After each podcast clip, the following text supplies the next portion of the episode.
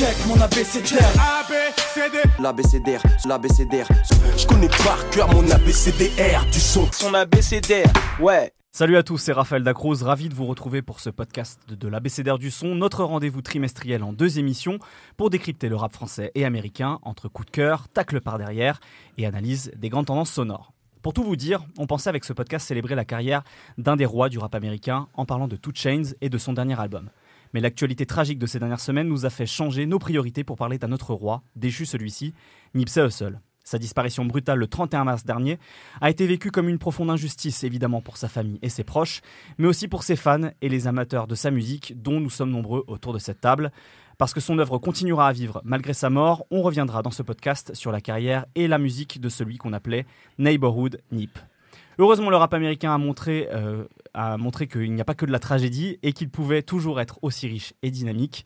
La preuve avec le succès de Juice WRLD, devenu en deux ans la star d'un genre hybride, appelé arbitrairement l'emo rap, et dont on entend régulièrement de nouvelles voix. La preuve aussi avec la sortie ce premier trimestre sur un label pourtant assez moribond, Shady Records, de deux albums aux ambiances bien différentes, celui de l'éternel rookie Boogie et du Phoenix Yellow Wolf. Pour parler de ce premier trimestre 2019 du rap américain, vous allez entendre pendant ce podcast une équipe composée de membres de la rédaction de l'ABCDR du son. Alors à l'ABCDR, nous sommes des gens ouverts d'esprit. La preuve, notre dernier recrue est un supporter de l'AS Saint-Étienne. Mais il a fait son entrée sur le site avec une chronique d'Isha, donc tout lui est pardonné. Léon est avec nous. Enchanté, bonsoir, bonsoir. Alors je précise que Léon a eu juste avant cette émission un petit accident de la route, donc je ne sais pas encore dans quelle mesure il va être en capacité d'intervenir, donc on lui laisse carte libre évidemment, parce que là il est encore sous le coup de l'adrénaline et du choc, donc voilà, en tout cas euh, on est très heureux de t'avoir avec nous ce soir. Merci. Euh, qui a dit? Question. Les gens qui se plaignent du live de PNL, ça se voit que vous avez pas vu Frank Ocean faire de la menuiserie pendant deux semaines en Mondovision sur son site. Et oui, il a osé regarder en entier ces deux vidéos, ou en tout cas presque. Ça lui fait perdre le sens des réalités d'ailleurs, il adore l'album de Billie Eilish depuis, c'est n'importe quoi. Brice Ah non, Bassavi hein. est avec nous. Salut, euh, on met de l'amour sur Billie Eilish, s'il vous plaît. hein. Ça, ça ne concerne que toi. Manu- euh, je, alors, je sais pas ce qu'il préfère. Troller Manuel Valls et les adversaires de Liverpool sur Twitter ou écouter d'obscurs rappeurs new-yorkais sur World Star Hip Hop. En tout cas, il est là, c'est Paps. Les deux, mon général. il, est, très fâché. En parlant de quelqu'un de fâché, d'ailleurs, il pensait venir tranquillement parler des nouveaux albums de Schoolboy Q et de Freddie Gibbs. Au final, il va parler de, euh, il est venu parler de merdeux aux cheveux décolorés et ses yeux sont injectés de colère, de colère ce soir. C'est Seb qui est avec nous. Salut à tous. Ouais, vous voyez, à sa voix, ça s'entend qu'il est très Un peu, un peu crispé, un peu crispé. Certains disent qu'il n'est plus le même depuis qu'il est parti vers les vertes prairies de Combini, que ses goûts se sont embourgeoisés. Mais je vous rassure, il aime toujours le catch, les rappeurs américains débiles et surtout la mauvaise foi. On est très content d'avoir le Captain Nemo pour ce podcast. Eh ben, ça me fait plaisir. T'es toujours le bienvenu, tu le sais. ah, merci. D'ailleurs, je vais commencer avec toi, Nemo, avant qu'on parte sur le premier débat. C'est quoi ton Ouais. coup de cœur sur le premier trimestre 2019 Euh, mon coup de cœur, c'est un rappeur de Charlottesville qui s'appelle euh, DaBaby, Ok. euh, qui a sorti un album Qui est tout euh, sourire. qui s'appelle ouais de ouf, euh, qui euh, qui a fait un petit peu la même pochette euh, que euh, Views de Drake ou que PNL sur la Tour Eiffel, sauf que c'était sur sa propre casquette. Et que rien que pour ça, euh, c'est un bête de génie. Et surtout, ça faisait longtemps que je m'étais pas autant marré sur un album dans l'ensemble. Et depuis tous les clips sont exceptionnels, même quand il fait un clip euh, pour un freestyle de pub pour son album. C'est quand même le seul mec que je connais qui, pendant la promo de son album, sort un freestyle qui est encore mieux que certains morceaux de son album. Bref, euh, tout me plaît chez ce mec. Euh, J'espère qu'ils vont lui donner euh, absolument la totale. Et je vous recommande le dernier clip avec Offset où ils font un peu les babysitters complètement mongols avec des transformations de bébés qui, qui ne plairaient pas à, tout le monde. Bon, très bien. Ben, merci beaucoup, Nemo. Ça permet au moins de commencer cette émission avec une touche plus légère parce qu'on va parler malheureusement d'un sujet un peu plus grave en parlant de Nipsey Hussle. Il goûtait enfin les fruits de plus de 10 ans de charbon. D'ailleurs, en anglais, le charbon, ça se traduit par the hustle, un mot qui concentre les idées de débrouillardise, de sens du business et surtout du travail nuit et jour. Un maître mot qu'il avait adopté pour en faire son pseudo et incarner l'image d'un self-made man philanthrope construisant son propre empire. Mais Nipsey Hussle, dont on pleure encore la mort quelques jours après son meurtre, était avant tout un rappeur d'exception qui a incarné avec d'autres ce renouveau californien depuis 10 ans, à la fois les pieds dans le goudron chaud des artères de LA, au- au- aussi bien qu'en lévitation au-dessus de la vie urbaine. Alors quel héritage laisse Nipsey Hussle Comment sa musique a-t-elle évolué en 10 ans? A-t-elle été toujours intéressante, pertinente, originale? J'aimerais qu'on débatte justement de cet héritage musical qu'il laisse. On parle beaucoup de l'image finalement de Nipsey Hussle. Assez peu de sa musique, j'ai l'impression, depuis sa mort. Euh, messieurs, est-ce que l'un de vous voudrait peut-être déjà nous dire finalement en quoi Nipsey Hussle représente ce son, ce renouveau du son West Coast qu'on entend depuis 10 ans. Je, je- je me tourne peut-être d'abord vers toi, Paps, parce que je sais que tu es particulièrement fan de la musique de Ouais, ouais, je suis particulièrement fan, euh, surtout de la musique en fait, comme tu l'as dit, euh, c'est un artiste qui a souvent été résumé à ses coups marketing, euh, à, On se souvient de la, la mixtape vendue 100 dollars, c'est c'est 1000 exemplaires de sa Exactement. Et mixtape. celle vendue 1000 dollars aussi. celle d'a- celle d'après exactement. Et en fait, ça, il a souvent été résumé à ça, à ses prises de position dans ses interviews, à, à son côté un peu, euh, comment dire, euh, Steve Jobs euh, du, du, du ghetto. Et en fait, euh, comment dire, moi ça m'a toujours gêné parce qu'en fait, mine, de rien, ça mettait un peu en second plan sa musique, qui, qui en fait est le cœur de son le cœur de, de, de son projet artistique. Moi, je, je pense que la, la, la carrière de Nipsey Hussle, on peut un peu la, la, la diviser en trois carrières. Euh, la première, ce serait à peu près de, enfin en gros de ses débuts avec euh, Slow Sound Boy, qui est une, une mixtape euh, de rue, comme on en a trouvé euh, des centaines de milliers. Qui sort vers quelle période à peu près? Euh, 2005, je crois. Donc bon, bah voilà, qui distribue main à main et qui, à mon avis, pas, enfin, qui est pas sorti des, de, de, de Crenshaw, voilà, et les gens qui vous diront le contraire sont des menteurs. Et jusqu'à à peu près, bah voilà, les, les- les- la série après des Bullets and Guy No Name qui euh, ont fait sortir ses premiers tubes, euh, notamment Hustle in the House, euh, qui était sur le volume 2. Chris Cross, tu veux dire? Voilà, exactement. Qui reprend effectivement le, remettant la le, veste mo- à l'endroit. voilà, le motif euh, musical de Jump de. euh, et qui avait été son premier euh, un peu euh, sa, sa première incursion euh, dans le dans le mainstream Euh, en fait ce qui est intéressant avec Nipsey Hussle c'est que pour moi c'est un peu euh, il a il a survécu un peu à cette période euh, comment dire euh, un peu problématique pour le pour, de vache maigre exactement pour le pour le gangsta rap Euh, en fait, ça arrive après euh, après 50 qui était le, le maximum du gangsta rap. Le mec se prend 9 balles, il est là, il était, c'était le tous les tous les curseurs étaient montés au C'est le maximum. Terminator en fait Voilà. du, du gangsta rap. Et du coup, c'était c'était compliqué de d'aller plus loin. Euh, donc du coup, à marketer pour les labels, c'était assez assez compliqué. Donc du coup, il s'est retrouvé dans cette période un peu compliquée euh, où en plus, euh, bah, après après 2007, euh, le son de Kanye West prend un peu euh, prend un peu, enfin le le son de Kanye West et la proposition artistique et le shift que ça opère euh, fait que bah du coup le gangsta rap il, il plonge un peu euh, Plus Drake, voilà et C'est ça. Donc, ça, ça devient un peu émo quoi. et il a réussi mal- malgré tout quand même avec euh, avec ses and Guy No Name à rester euh, entre guillemets rester en vie à cette période-là. En plus à, à un moment où il était en, en- il avait des, problèmes de label. Enfin c'est le classique en fait, c'est-à-dire que les labels savaient pas comment le marketer. Et donc du coup il envoyait de la mixtape euh, comme on en fait plus, c'est-à-dire euh, des mixtapes avec euh, des freestyles sur des instrumentaux connus, à la fois qui sert d'objet promotionnel pour ses futurs singles. Euh, et Un bah, peu comme des G-Unit Radio. c'est ça, et bah justement, c'est c'est- c'est- c'est- c'est exact ce que tu le parles modèle. du G-Unit parce que bah voilà, jusque, euh, jusqu'au Bullet Sengai No Name volume 2, il est quand même très influencé par le son, euh, par le son de G-Unit.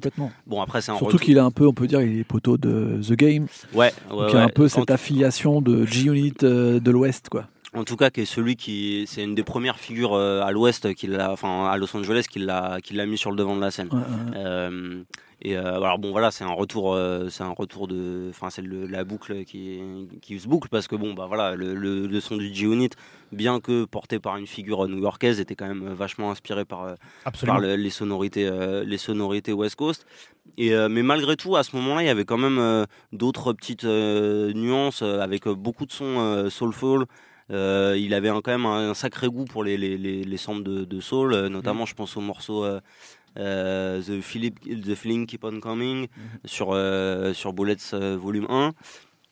Euh, et aussi un côté un peu entre guillemets engagé, même si j'aime pas le terme.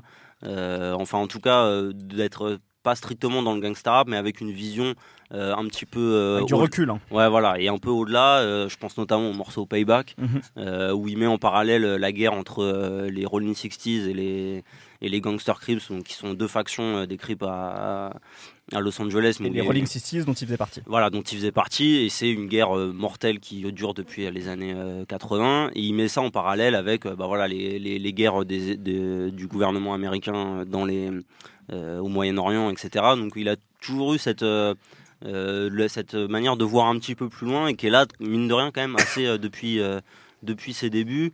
Et après, bah, il y a le, évidemment ce qui, ce qui le définit aujourd'hui, sa marque, c'est la mixtape The Marathon, qui sort en 2010 euh, Mhm. quand, il est, quand il part des pics. où là il va faire quelque chose de de, de, de plus euh, il sort un peu du strictement du gangsta rap mais plus de faire de la, la motivation musique quoi euh, euh, et qui va tendre encore plus. c'est ça et mais en tendant en tendant voilà vers le côté soulful de la Maybach Music et c'est pas un hasard s'il va un peu graviter autour de Maybach Mais Music tout en restant quand même vachement ancré dans la musique de Ah, Los toujours, Angeles. ouais il a toujours, toujours été un mélange. euh, il a toujours eu ce côté-là, notamment bah, sur, euh, sur The Marathon, il y a euh, Cocaine qui est, euh, qui est, qui est invité. Enfin voilà, il y a, il y a plein de, de citations assez, euh, assez euh, euh, régulières à, un l'univers. euh, un son comme The Untouchable, c'est un peu un délire. hein, C'est ça. Dr. Dre. c'est ça, ouais. DJ Khalil, les trucs de- du moment là. Et même dans ses, même dans ses, dans, dans ses samples, enfin voilà, il, euh, sur euh, Call from the Bank, il sample MGMT. Enfin, Ouais. C'est-à-dire qu'il a aussi eu toujours cette. euh, c'est un truc qui, qui va avoir tout au long de sa, sa carrière, c'est qu'il a des samples. Il a le côté sample grillé aussi des, des années, des années 2000, mais qu'il a toujours, sur lequel il a toujours réussi à mettre un twist intéressant. Bah, D'ailleurs, son album Victory Lab s'ouvre avec euh, un morceau qui sample les, euh, les Arctic Monkeys, par exemple. Ouais, voilà, Ah, il a, il a toujours eu ce goût-là pour les, les, les samples de, des samples assez récents en fait, de pas forcément d'aller puiser dans des trucs euh, hyper anciens. Quoi. Parce que je pense qu'à mon avis aussi, euh, il, il est autant euh, né dans le gangsta rap que dans, on va dire, la culture un peu blog rap, où il s'est rapproché des mecs très rapidement comme euh, Currency, comme Mikey Facts, ou des trucs comme ça, qui étaient un peu les mecs arrivés à ce moment-là et qui étaient une culture un peu euh, autant Bah, reprise. c'est la fin des années 80. 2000, c'est vrai qu'on est dans le ce qu'on appelle le blog rap. Bah, c'est les nouvelles cultures internet, c'est-à-dire Ouais. que ça reprend autant de petits raps régionaux. Tu vois, par exemple, il était très proche des scènes de Houston très tôt, par exemple, Nipsey aussi. Il bossait avec Bun B, avec Zero, avec Trey, euh, encore très longtemps après.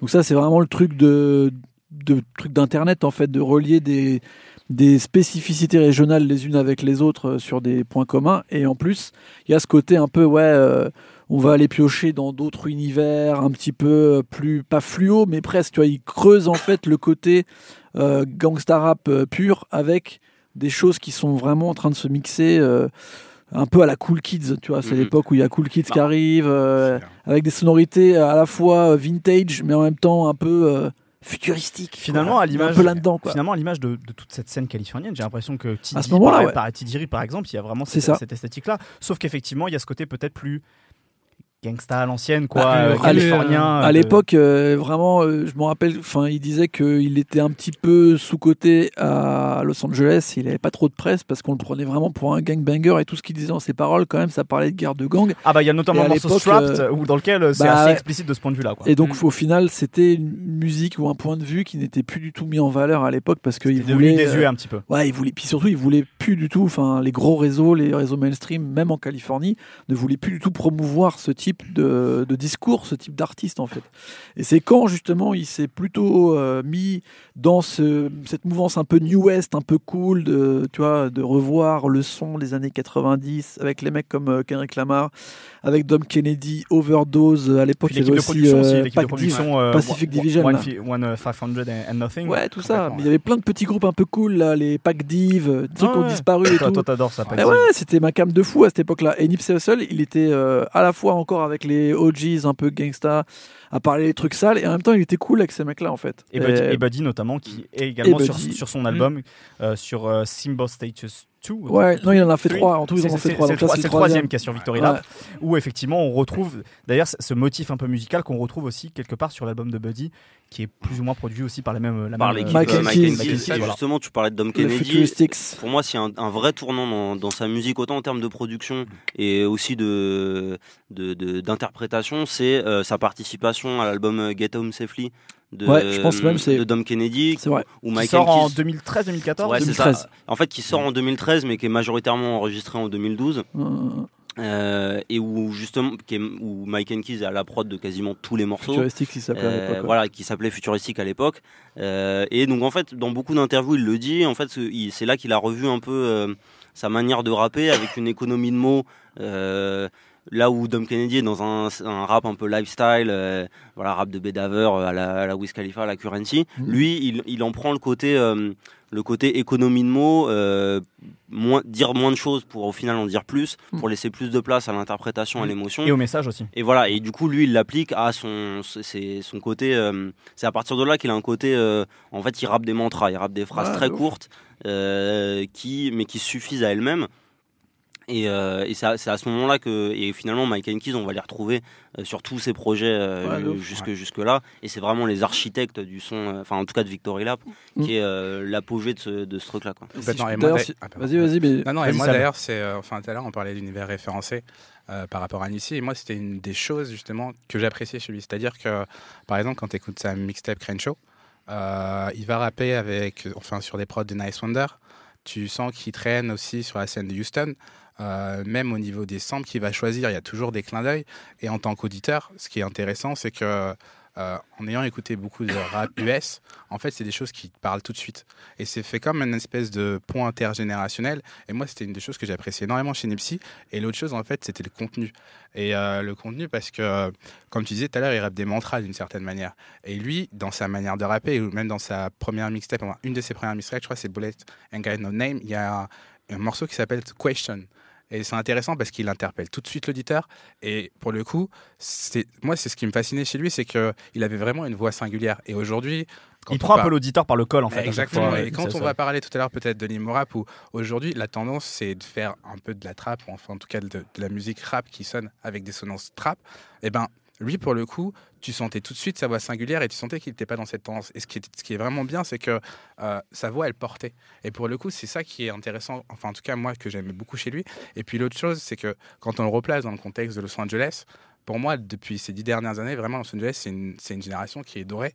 Et pour le coup, on ne voit pas, mais par exemple, quand il fait un morceau avec euh, Nipsey, enfin avec, euh, avec YG qui s'appelle You Broke, Mhm. qui va tourner euh, dans le quartier de YG avec quartier affilié au Pyro, et que lui, le lendemain, il va tourner aussi le même clip dans son quartier, Rolling 16. En fait, on ne le voit pas, mais tous, vraiment, ils se sont donnés de la force, peu importe les affiliations territoriales. Et pour le coup, il était vraiment englobé dans toute cette scène-là, et c'est une scène qui on va dire à la fin de 2010, euh, l'industrie va se fermer et que voilà, on rend les contrats et que c'est difficile de développer les artistes et tous ils vont se donner de la force. Et pour le coup, vraiment, il était en- englobé dans cette scène-là. Et moi, la- enfin, ce que j'appréciais vraiment le plus chez lui, c'était ça en fait, la voix singulière qui résonnait, son discours et puis les références qu'il avait et les clins d'œil, euh, que ce soit par samples, que ce soit des clins d'œil à la scène de Houston. Et pour le coup, en tant qu'auditeur, en fait, je vais pas dire qu'il gagne son respect, mais tu sens qu'il ne il fait pas que rapper en fait. C'est plus que ça. C'est vrai que d'ailleurs tu parlais de ce truc de, de, de- de période un peu de vache maigre. Un mec comme J-Rock par exemple qui était chiné chez Warner. Exact- Il est, exactement. il est passé. Alors Exactement. derrière lui il y avait cette équipe TD etc qui ont construit vraiment un empire. Euh, mais c'est vrai que voilà il était chez Warner, il a été obligé de retourner dans l'indépendance avec le label de Tech Complètement. Nine. Donc c'est vrai qu'il y a- il y, a plein de films finalement de, de filiation et de, euh, et de points communs en fait entre tous ces mecs là. Ça devait être lui, la star, aussi, pareil. même si, Pas- euh, tu Ça disais devait être lui, la star, normalement. Normalement, ça devait être lui parce qu'effectivement, il avait, il avait ce tube qui était Nimsey, Nimsey Noas, euh, Noas, pardon. Il fait, il fait la couverture des euh, Freshman d'XXL en 2010. Effectivement, d'ailleurs, avec, avec, J-Rock. Euh, Il y a aussi Freddie Gibbs, il y a aussi J. Cole. ouais, enfin ouais. voilà, il y y a plein de Wiz Khalifa rappeurs. aussi, je crois, non Wiz Ah, Khalifa, absolument. Donc vraiment, vraiment, le mec est, est, est, est parti pour être une star et, il décide de construire ça tout seul, euh, de construire sa, voilà, son, son empire et sa légende tout seul. Euh, Qu'est-ce qui, qu'est-ce qui fait que finalement, Victory Lap, ça représente, d'après vous, peut-être justement l'aboutissement de, de tout ce parcours musical euh, qu'il a eu euh, sur, ces, sur ces dix années finalement de charbon C'est un vrai album. Ouais. C'est un véritable album qui a été pensé entièrement avec des chefs d'orchestre, comme euh, l'a dit euh, Paps, genre euh, Mike Keys, euh, qui ont vraiment enfin, pris des galons à Los Angeles en tant que réalisateur d'albums. Tu as parlé de Sweet Buddy. Mm. Il y avait donc celui de, de Dom Kennedy. Mhm. Moi, je dirais même le Yellow Album un petit peu avant, qui était, où ils étaient déjà directeurs exécutifs, qui a été hyper important euh, sur la scène de Californie et aussi mondialement. En fait, il y a plein de gens qui parlent du Yellow Album alors que c'était une mixtape pour lui. Et, euh, et je pense que en fait, il a réussi à synthétiser tout ça, euh, toute sa, même tout, ce- tout ce que lui voulait mettre dedans à un moment où c'était le bon timing en fait. Moi, ce que j'aime bien avec Nipsey. Nipsey, bref, maintenant, bref, euh, ça me touche. hein. Euh, c'est que il a su attendre le bon moment pour sortir euh, la musique qui lui correspondait le plus. C'est-à-dire que on sentait qu'il était toujours dans une attente de trouver le bon timing. Et là, pour lui, tout était ouvert. C'est-à-dire que les gens l'écoutaient. Il avait des vrais gens qui le suivaient, tu vois. Le fait qu'il y ait euh, Rock Nation qui le poussait, qu'il était vraiment. euh, euh, Enfin, ses poteaux maintenant, c'était Puff Daddy et Jay-Z, tu vois. C'est-à-dire que. Et Mick Mill. C'est-à-dire que pour moi, ils étaient en train de monter un truc où ça allait devenir à la fois important au niveau musique et à la fois presque important au niveau social.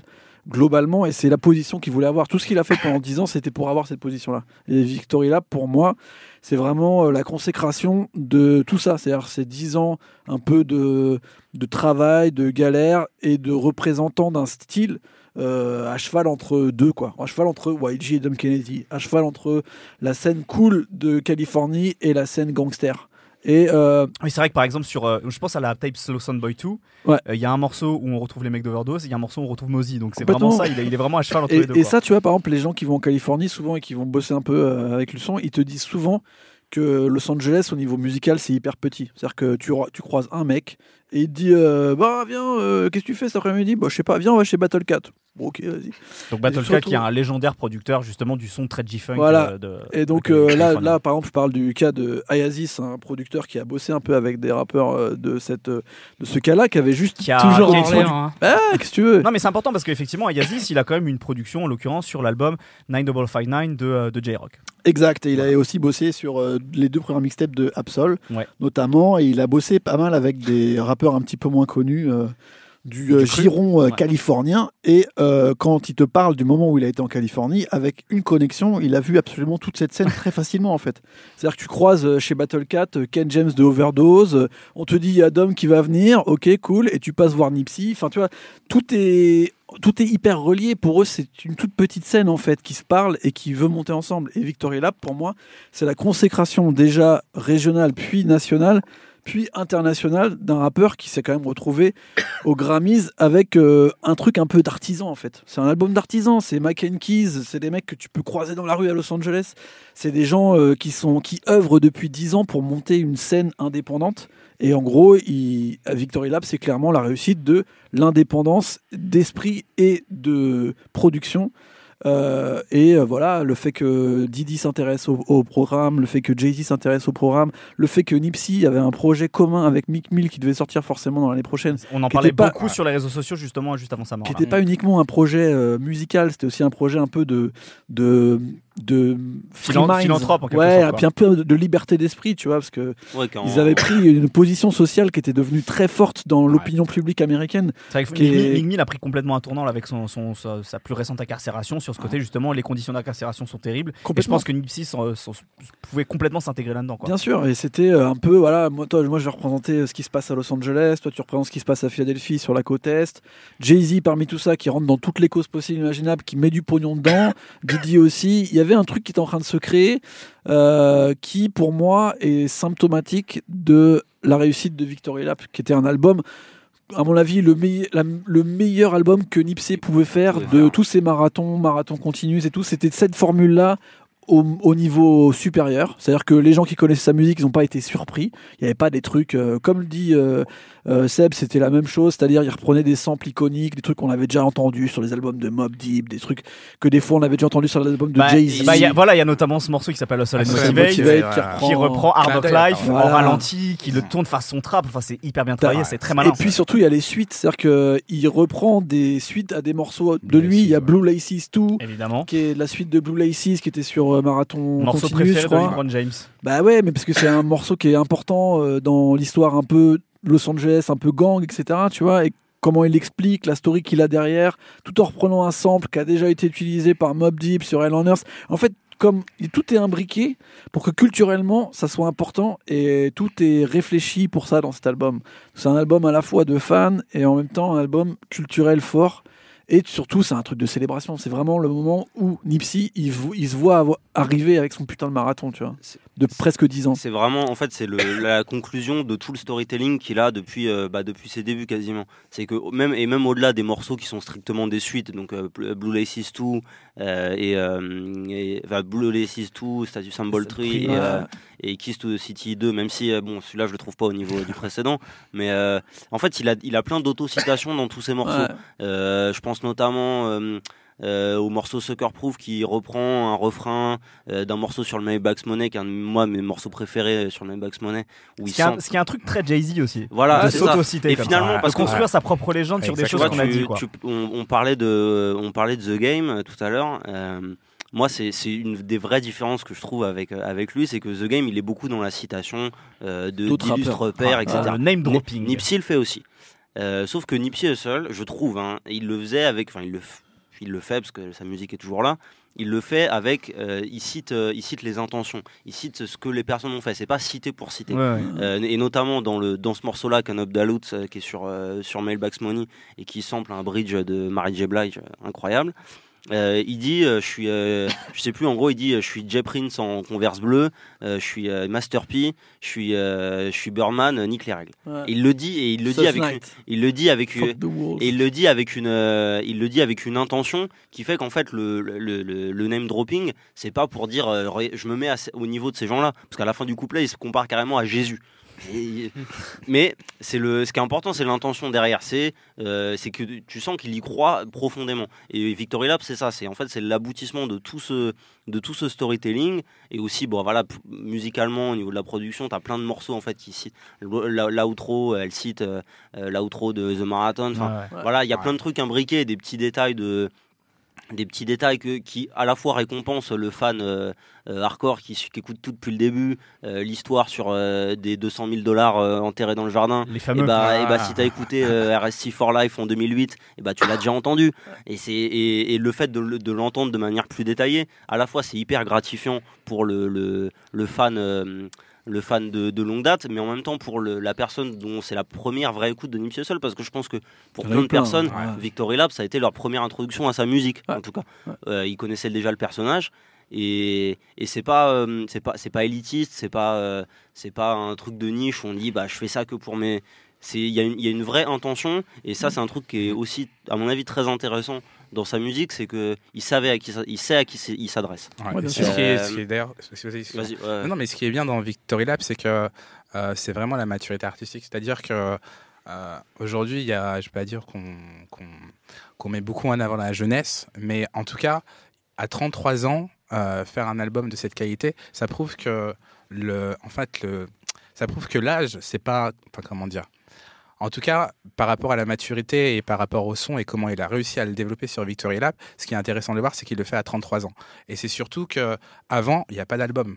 Et c'est ça que j'ai beaucoup aimé dans la démarche de Victory Lab, c'est de laisser le temps aux artistes de pouvoir se développer. Et pour le coup, tu le vois tout de suite la maturité dans le son, tu le vois tout de suite dans la maturité dans le propos. Et puis, justement, quand il fait clin d'œil à Jay-Z, euh, and Motivate, et qu'il sample justement le morceau On That Life, je trouve que tout, tout s'imbrique parfaitement, en fait. Et c'est ça, qui- en fait, qui est intéressant En fait, ce, ce sample-là, justement, il a du sens. C'est que dans tout son discours de euh, d'être euh, d'être propriétaire de ses masters, de, etc. En fait, c'est toutes ces citations ont du sens. Et ça, c'est très fort. Pour moi, c'est qu'il a réussi à, à construire une espèce de mythologie où tout est cohérent de euh, de euh, sa chaîne en or Malcolm X jusqu'à euh, jusqu'au jusqu'à sa voiture la Cutlass 85. Enfin, en fait, c'est des trucs. C'est une mythologie complète avec plein de avec plein de symboles qui ont du sens. Et ça, c'est Exactement. et ça, c'est très très fort, je trouve. C'est En ça plus, ce qui est presque flippant, c'est que c'est presque cohérent, même qu'il se fasse tuer maintenant. Ouais, c'est ça. C'est ça qui est flippant, tu vois. Parce qu'il fait un album qui s'appelle Victory Lap. Et Dans un devant, morceau, devant il son dit, shop, euh, Ouais. I might be killed. Genre, euh, enfin, tout est, tout est presque trop euh, Et son précis. tweet aussi.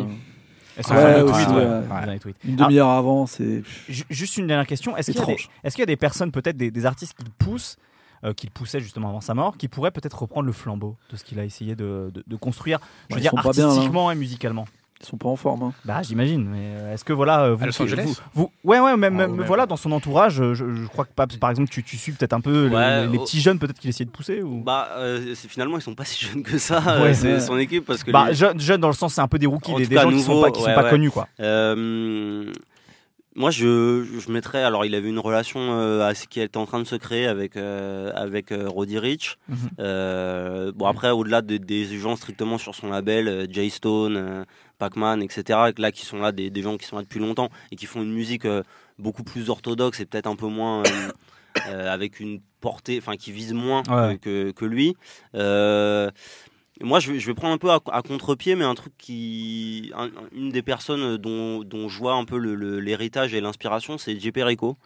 Euh, en tout cas, dans son côté, dans son ancrage euh, territorial, dans la volonté de faire les choses euh, au local. Mhm. Euh, et ça, en fait, tous les. Et au- aussi un mec, euh, Bino Rido, Mhm. euh, qui, avec qui il a sorti une, une mixtape. Et qu'on entend Euh, beaucoup sur Slow Sound, euh, Slow Sound Boy 2. C'est ça, exactement, qui fait deux ou trois refrains, si je me trompe pas. C'est No Euh, Pressure, c'est ça la tête, non? Ouais, c'est ça, exactement, et qui a un style un peu similaire à ce que fait Autrigrido, euh, Ouais. donc euh, voilà, assez autotuné, euh, qui ressemblerait à un genre de Travis Scott un peu Ouais. californien, mais pareil avec un très fort ancrage, euh, avec un très fort ancrage territorial et ce côté un peu musique euh, spirituelle. Mm. Euh, après, c'est compliqué de, de dire un. un- Non, non, un mais c'est voilà, c'est pour, pour Mm. savoir si quelque part il a Mais planté, il en- a planté des En graines tout cas, qui, moi, ce que, je, semer. un ce que je trouve intéressant justement dans les, à germer, et on l'a dit, c'est que les, dans les gens qui poussaient, c'est des gens qui malgré tout sont quand même dans des styles euh, assez euh, éloigné du sien. assez éloigné du Ouais. sien. Et ça, Ouais, c'est quand même euh, assez fort, c'est qu'il sait reconnaître, il a su reconnaître dans, dans plein d'artistes qui sont pas forcément dans des, dans des sonorités euh,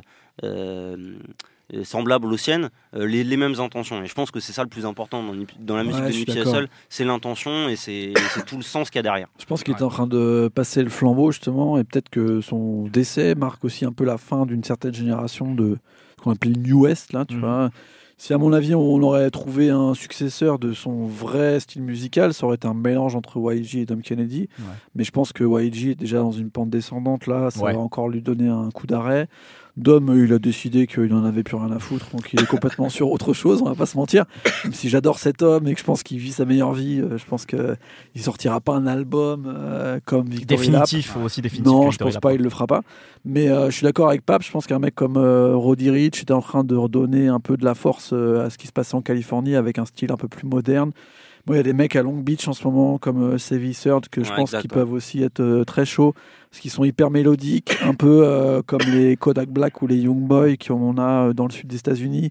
Ils sont très jeunes, ils sont un peu plus foufous, et en même temps, ils ont tout ce, tout ce côté très chaud californien. Et moi, après, même si c'est pas du tout le même style, je pense qu'il y a vraiment une, en termes de- d'identification, en termes d'impact, euh, des mecs comme Breakout the Ruler ou O3 Guido, s'ils n'étaient pas en 11, euh, bah, peut-être qu'ils seraient morts déjà, donc euh, finalement rester en 11, les frères. Et euh, peut-être qu'ils auraient un impact beaucoup plus fort. Pour moi, c'est eux euh, que cette génération-là de Nipsey, de Dom Kennedy, de YG avait choisi pour suivre le Ouais. truc de Los Angeles. Pour moi, c'était eux. Et même Kendrick, qui maintenant, à mon avis, est loin de Los Angeles, de la Californie. C'est- Il est, au-dessus de l'espace avec PNL, lui. Concrètement, je pense qu'il a, il avait, il était en train de choisir ce- ce- cette nouvelle génération qui était en train d'arriver. Et, euh, et moi, tu vois, un gros mélange avec ces mecs-là, plus les foufous de bâton rouge et tout. je- J'attends ça avec grande impatience parce que je pense qu'ils ont quand même tout ce que. euh, ils ont en eux tout ce que la génération Nipsey, Dom, YG et TD, ils ont créé. Ouais. Euh, et donc, c'est c'est leur moment. Moi, c'est celle-ci d'ailleurs que j'ai hâte de voir, c'est-à-dire euh, euh, voir comment la, Los Angeles va se développer après justement la génération entre guillemets dorée avec les Kendrick, Mm. avec les notamment Nipsey Hussle, c'est que euh, ce qui était intéressant, c'est de voir comment il chapeautait un peu justement Nipsey Hussle, ce qu'il faisait avec Roddy Rich. Euh, Il y a Grido, comme tu l'as très bien dit, il y a Drake Roller. En fait, j'ai vraiment en fait envie de voir comment eux vont faire en sorte pour faire de, en fait, pour faire développer la Californie d'une certaine manière, même pour développer leur son. Et ce qui était intéressant avec toute cette génération euh, dont on parle, c'est qu'il y avait un ancrage territorial, mais était extrêmement fort. Quand on voit Nipsey Hussle qui a développé son store en Californie, justement dans le coin où il a grandi, tu vois Kendrick Lamar qui a acheté une baraque dans le coin où il a grandi, tu vois aussi... Que euh, le studio de TD, c'était euh, le Carson, fameux. Red. euh, je sais plus trop. Enfin, il en parle dans le morceau avec. euh, avec il était à. Carson, enfin Ouais. il était à côté, enfin dans le quartier. Même avait Futur et tout, en euh, vrai. exactement, Tu vas sur avait, Futur, euh, tu vois à Fairfax, tu vois tout Haute Futur. Et il y avait. Vince Staple, quand je regardais les interviews, qui disait son désir de vouloir habiter, justement, je crois que c'est à Long Beach, mais il y avait vraiment un, un ancrage territorial qui était fort, et j'ai hâte de voir la nouvelle génération. En même temps, il fait beau chez eux. hein. Comment, comment justement elle va écrire Ça son histoire, Il fait beau, mais malheureusement, les balles pleuvent et on verse une goutte au sol. On n'est pas bien, on est triste. Bah faut, ouais, le dire ouais, quand même. non. faut le dire, on l'a pas dit depuis le début. Mais Ah non, mais bien, ça hein. fait, ça fait une semaine, ça fait une semaine. Ça je me pense sert qu'on le a, qu'on le a, les a tous le bourdon. euh, c'est, c'est, enfin, c'est, c'est assez terrible en fait ce qui s'est passé. Et, euh, et vraiment, on est, on est tous très touchés et attristés par ce qui s'est passé pour, pour Nipsey. C'est un artiste qu'on écoute depuis des années. Et c'était important aujourd'hui de lui rendre hommage. Et on verse pas une goutte, on verse toute la bouteille. On verse toute la bouteille. On a, on a des bouteilles de bière sur la table. De On, on n'a pas soif. on va pas le faire parce que c'est de la moquette, mais euh, on, le fait- on le fait vir- on- on le fait virtuellement en tout cas. Euh, merci beaucoup, messieurs. On va juste faire un, euh, deux personnes qui peuvent me donner euh, peut-être leur coup de cœur. Bah tiens, Seb, Seb et pas parce que vous êtes les deux qui avez le plus parlé. Donc peut-être Seb, ton, ton coup de cœur sur ce, Euh, sur ce premier trimestre coup de 2019. cœur que je vais peut-être tricher en fait. Euh, idéalement, j'en mets un en fait, c'est Maxo. Ah, il faut, il faut, il faut être concis. On a encore des deux Ah, sujets dont il faut parler. Mais hein. je voulais, je voulais aussi te parler de Lil Nas X en fait. c'est- On va en parler après. Ok, bah parfait. On va en parler après. Alors je parle juste de Maxo. Maxo, euh, bah voilà, jeune rappeur de Californie, de Los Angeles. Euh, c'est intéressant, il est signé chez Def Jam et en fait Def Jam a fait une compilation en fait, a fait une résidence pour faire créer ses artistes et on fait une compilation pour les mettre tous en avant et en fait lui il faisait pas partie justement juste de cette compilation. Je pense qu'il a été signé chez Def Jam mais on sait qu'il va pas vendre beaucoup d'albums mais c'est un peu une signature entre guillemets prestigieuse parce que dans le propos, dans son talent et dans la proposition artistique, il y a vraiment des choses qui sont intéressantes. Et lui, il a fait un, projet qui s'appelle Little Big Man. Je crois que c'est son deuxième projet. Moi, c'est un projet que j'ai adoré par rapport à la production, il y a un jeune producteur qui s'appelle Soirvi, euh, que j'aime beaucoup, qui a produit le titre, c'est In My Penny. C'est un titre qui est divisé en deux. Il y a une première partie un peu religieuse avec des espèces de notes de piano, des orgues. Enfin, je trouve que c'est magnifique. Et dans la deuxième partie, il y a toute une partie euh, qui est avec des voix étirées, comme fait le producteur en fait Knowledge. Moi, c'est ce que j'adore en fait euh, dans la production.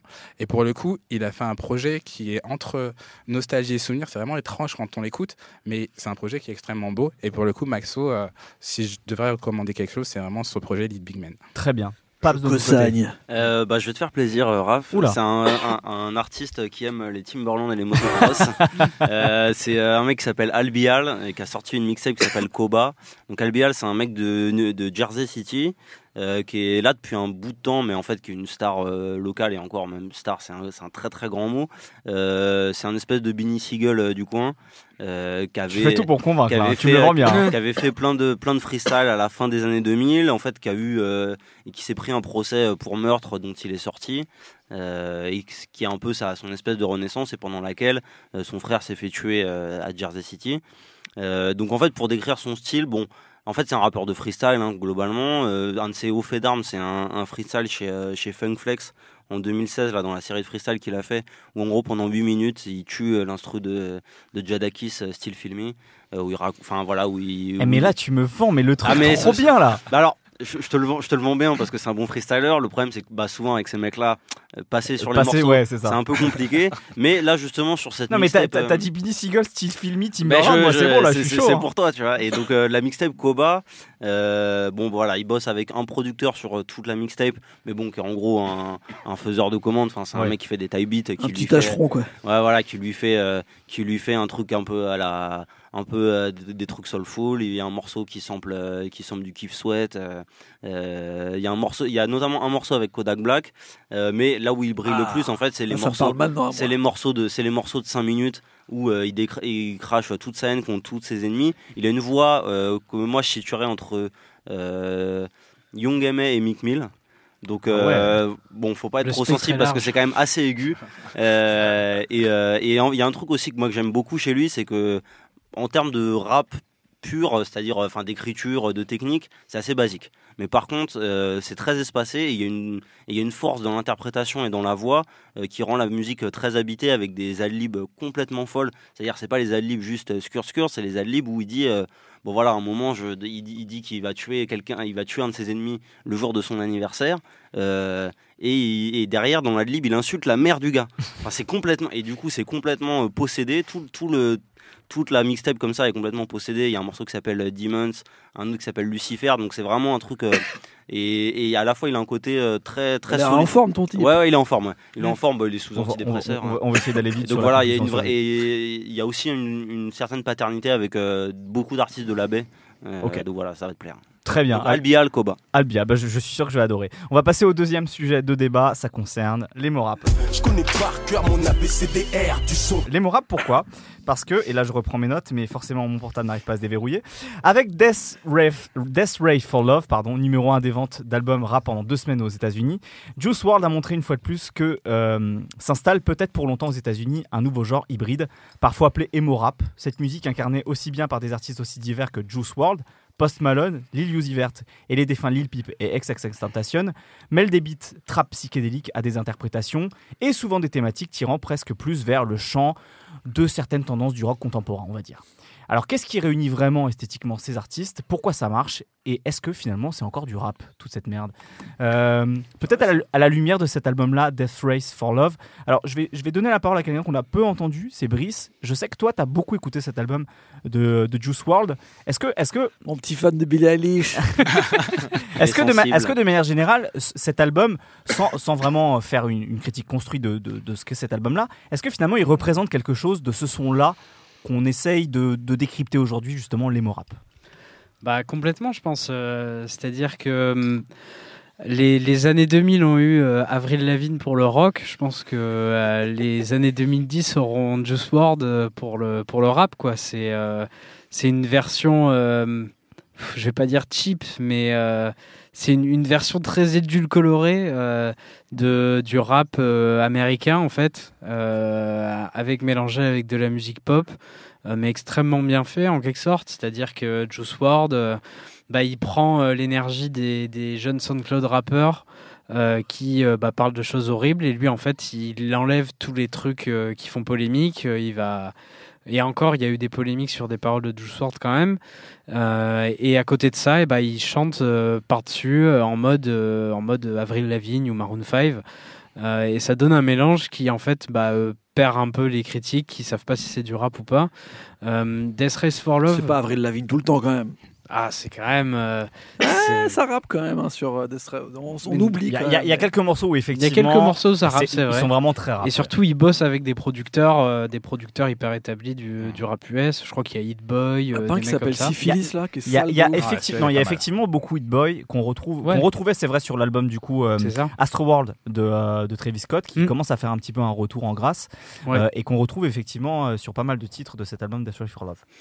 Et, euh, et en, fait, euh, honn- honnêtement, Death Race for Love, euh, je trouve que c'est un disque qui est beaucoup trop long. Mais en même temps, c'est fait exprès parce qu'il voulait euh, tout casser sur le streaming et, et, et faire streamer le plus de morceaux possible. Ça a marché. Il a, il a fait une première semaine qui est euh. Incroyable. Je crois qu'il a fait 150 000, euh, 152 000.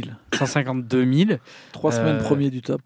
Enfin, Ah, J'ai euh, dit deux alors que c'est trois, c'est ça Ouais. Ah, En sachant qu'il avait balancé avant euh, deux morceaux qui marchaient, mais qui n'étaient pas non plus des énormes tubes euh, tout en haut des charts, quoi. Mais euh, c'est vraiment en fait ce que les gens veulent écouter aujourd'hui. Et les gens, euh, quand je dis ça, je parle des gens qui écoutent du rap et des gens qui n'écoutent pas de rap, euh, qui veulent un truc moderne et en même temps un truc euh, tranquille à l'oreille. Et c'est Post Malone et Juice WRLD en fait. C'est-à-dire euh, faire un truc un peu déprimé, mais en même temps tu mets euh, des snares un peu trap et tu fous de la guitare derrière. Tu soulignes un truc très intéressant. Tu, tu as parlé de Post Malone.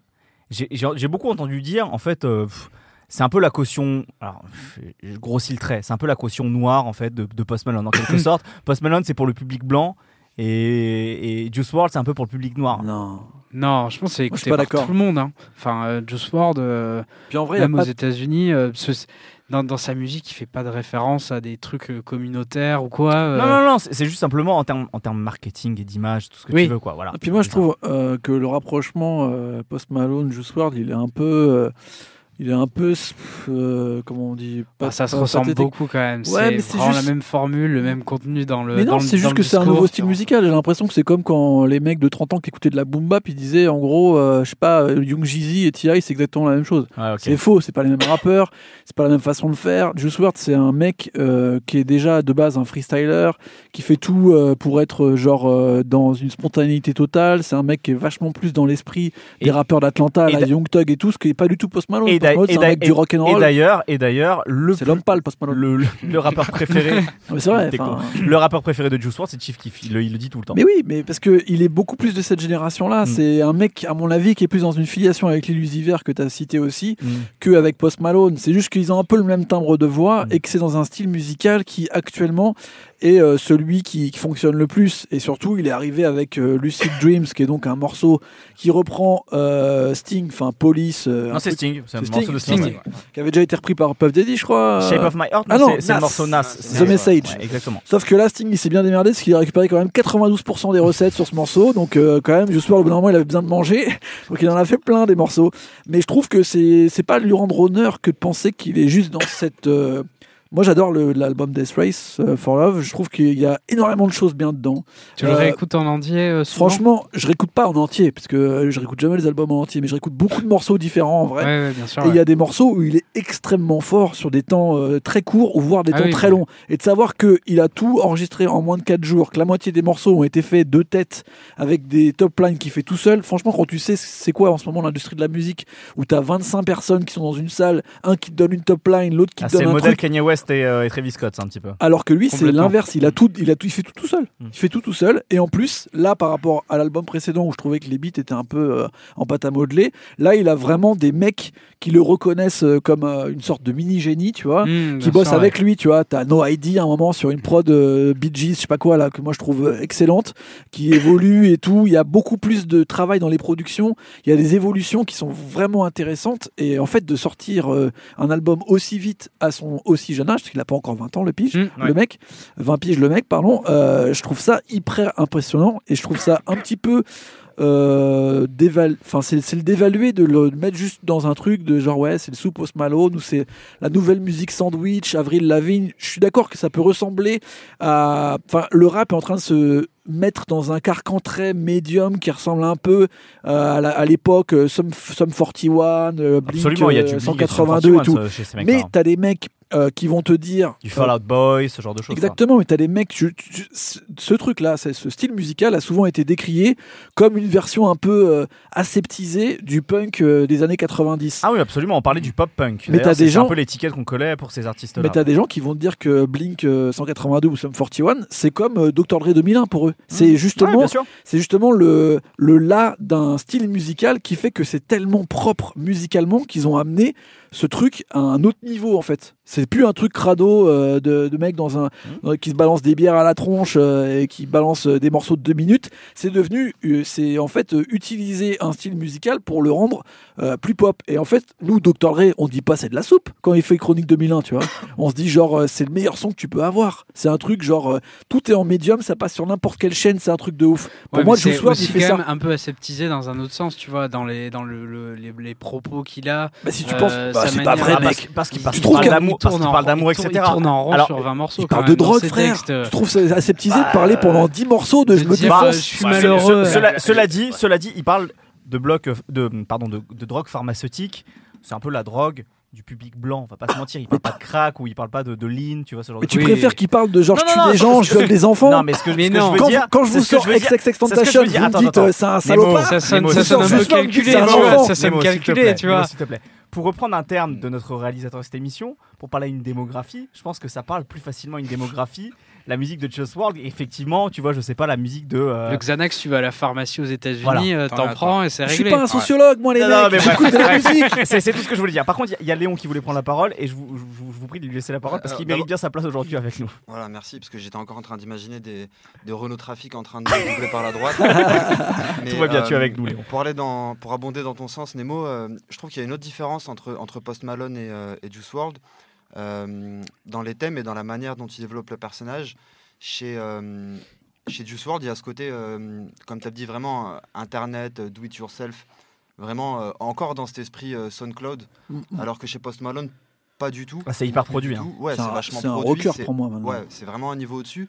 Et du coup, il y a aussi ce côté chez lui, chez Post Malone, euh, comment dire, euh, le, le, lu- le, le luxe, le côté un peu euh, décadent, dépravé. Absolument, il en Rockstar. parle, il en un parle peu- énormément. Peu clochard céleste. Ouais. euh, Rockstar, pour moi, Ouais, franchement, c'est ce morceau Rockstar, c'est exactement ce que Post Malone il essaie Exactement. de. Mais Just World, c'est pareil, c'est ce qu'il est en train de devenir maintenant et qui va développer encore plus sur ses prochains morceaux, tu vois. bah, tu le sens déjà sur l'album qui va être une rockstar. moi, j'espère pas personnellement parce que une des raisons pour lesquelles je, trouve euh, Juice WRLD plus intéressant justement que Post Malone, c'est que euh, Post Malone c'est tellement efficace en fait, comme tu disais, c'est tellement efficace que euh, il y a tellement rien qui agresse mon oreille, il y a tellement aucune aspérité quand je Ah l'écoute ouais. Ouais, que ça glisse. J'adore Post Et, Malone. et- et ça ressort immédiatement. Mais je comprends, je comprends qu'on puisse adorer. Mais c'est tellement la synthèse de, de tout ce qui fonctionne et c'est tellement bien fait. C'est trop que- formaté pour toi. Ouais. quoi. Ouais, c'est trop formaté. Et, Et euh, vous trouvez pas que Just World c'est formaté aussi? Mais écoute, complètement. syphilis, frère. Si, mais Ah, j'aime pas vraiment Juice WRLD non plus. Mais il y a encore des trucs qui m'accrochent des fois, notamment dans les sons où il rappe vraiment, dans les sons où on sent vraiment l'influence euh, euh, d'Atlanta. Il y a encore un truc qui m'agresse et du coup qui accroche mon oreille. Et en plus, dans ce côté encore un petit peu crade, qu'il a moins sur l'album, Mm. mais qu'il a, euh, il y a des espèces d'étincelles comme ça de temps en temps. Voilà, il y a quelque chose qui, qui me donne envie de rester. Et, euh, mais, si- mais sinon, dans l'ensemble, ouais, je trouve que c'est. euh, moi, ça me rappelle un petit peu euh, le, le film Phantom of the Paradise de De, de Palma, si vous l'avez Excellent, vu, excellente référence. où, où il se fout un peu de la gueule de, des Swan. rockers justement Ouais. qui sont devenus Mm. glamour, Ouais. qui sont. Et pour moi, il y a un peu cet esprit-là. J'ai l'impression qu'on pourrait faire un Phantom of the Paradise avec Post Malone et Juice vrai. et d'autres sans doute. Et ça serait cool d'ailleurs, je pense. Ouais, complètement. Et, euh, et- et c'est pour ça que, comme pour le, comme pour le pop punk et comme pour euh, Blink et tout ça, bah il y a, il y a plus rien de subversif en fait là-dedans. Et je suis pas du tout en train de Ça, défendre une espèce d'idée du rap. euh, je suis pas un, je suis pas un ayatollah de, du rap euh, conscient, mais même dans la musicalité, je trouve qu'il y a rien de subversif et je trouve que c'est- tellement produit, tellement propre que ouais, j'écoute, c'est vachement bien fait. Est-ce que finalement le seul, le seul qui arrive vraiment à avoir cet esprit peut-être plus avec beaucoup de guillemets punk, est-ce que finalement c'est pas Lil Uzi Vert Ouais, l'illusiver. Ouais. Ouais, je en, pas tout- sûr. en tout cas, moi. en tout cas, à être, à être, à être un peu plus radical en quelque sorte, ou en tout cas d'avoir une proposition peut-être plus poussée, moins, moins léchée, moins Ah non, surproduite. c'était. XXXTentacion pour moi qui faisait ça. Ouais, ouais, je suis assez d'accord, Peep, ouais. X, ils avaient ce côté un peu brut euh, de faire euh, bah, ce truc un peu émo, chanté, bizarre, qu'on savait pas classer. Et en même temps, il y avait tellement de, de fonds bizarres, étranges, Ouais. malsains, de tout dans les visuels, dans tout. Tu sentais qu'il y avait un mal-être, un Mais C'est ce truc. qui là, fascinait si- aussi les gens. Là, si tu veux du, de l'aspérité, t'en as de l'aspérité, tu vois.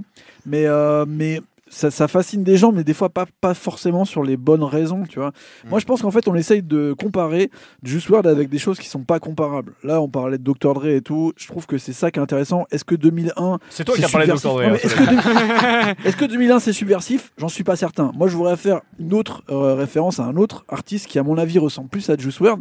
C'est, ça va te plaire, Raph, Justin Timberlake. Justin Timberlake qui commence au Mickey Club. Non, mais il commence au Mickey Club. C'est pas moi qui rigolé, hein, faut Il pas bosse- regarder. Hein. Il, Mais vas-y, il vas-y, bosse après chez NSYNC dans un boys band dont tout le monde se fout pendant très longtemps. Alors c'est pas vrai, tout le monde se fout pas tout à- totalement Non, d'N6. mais- C'est c'est quand même l'un des plus grands vendeurs de disques à la fin des années 90. mais mec, tu vas 2000. pas me dire que c'est Blackstreet. Enfin, tu vois, il y a Non, pas. mais peu importe, c'est quand même pas un des gros sur les boys pop. bah, bands. Juice WRLD aussi.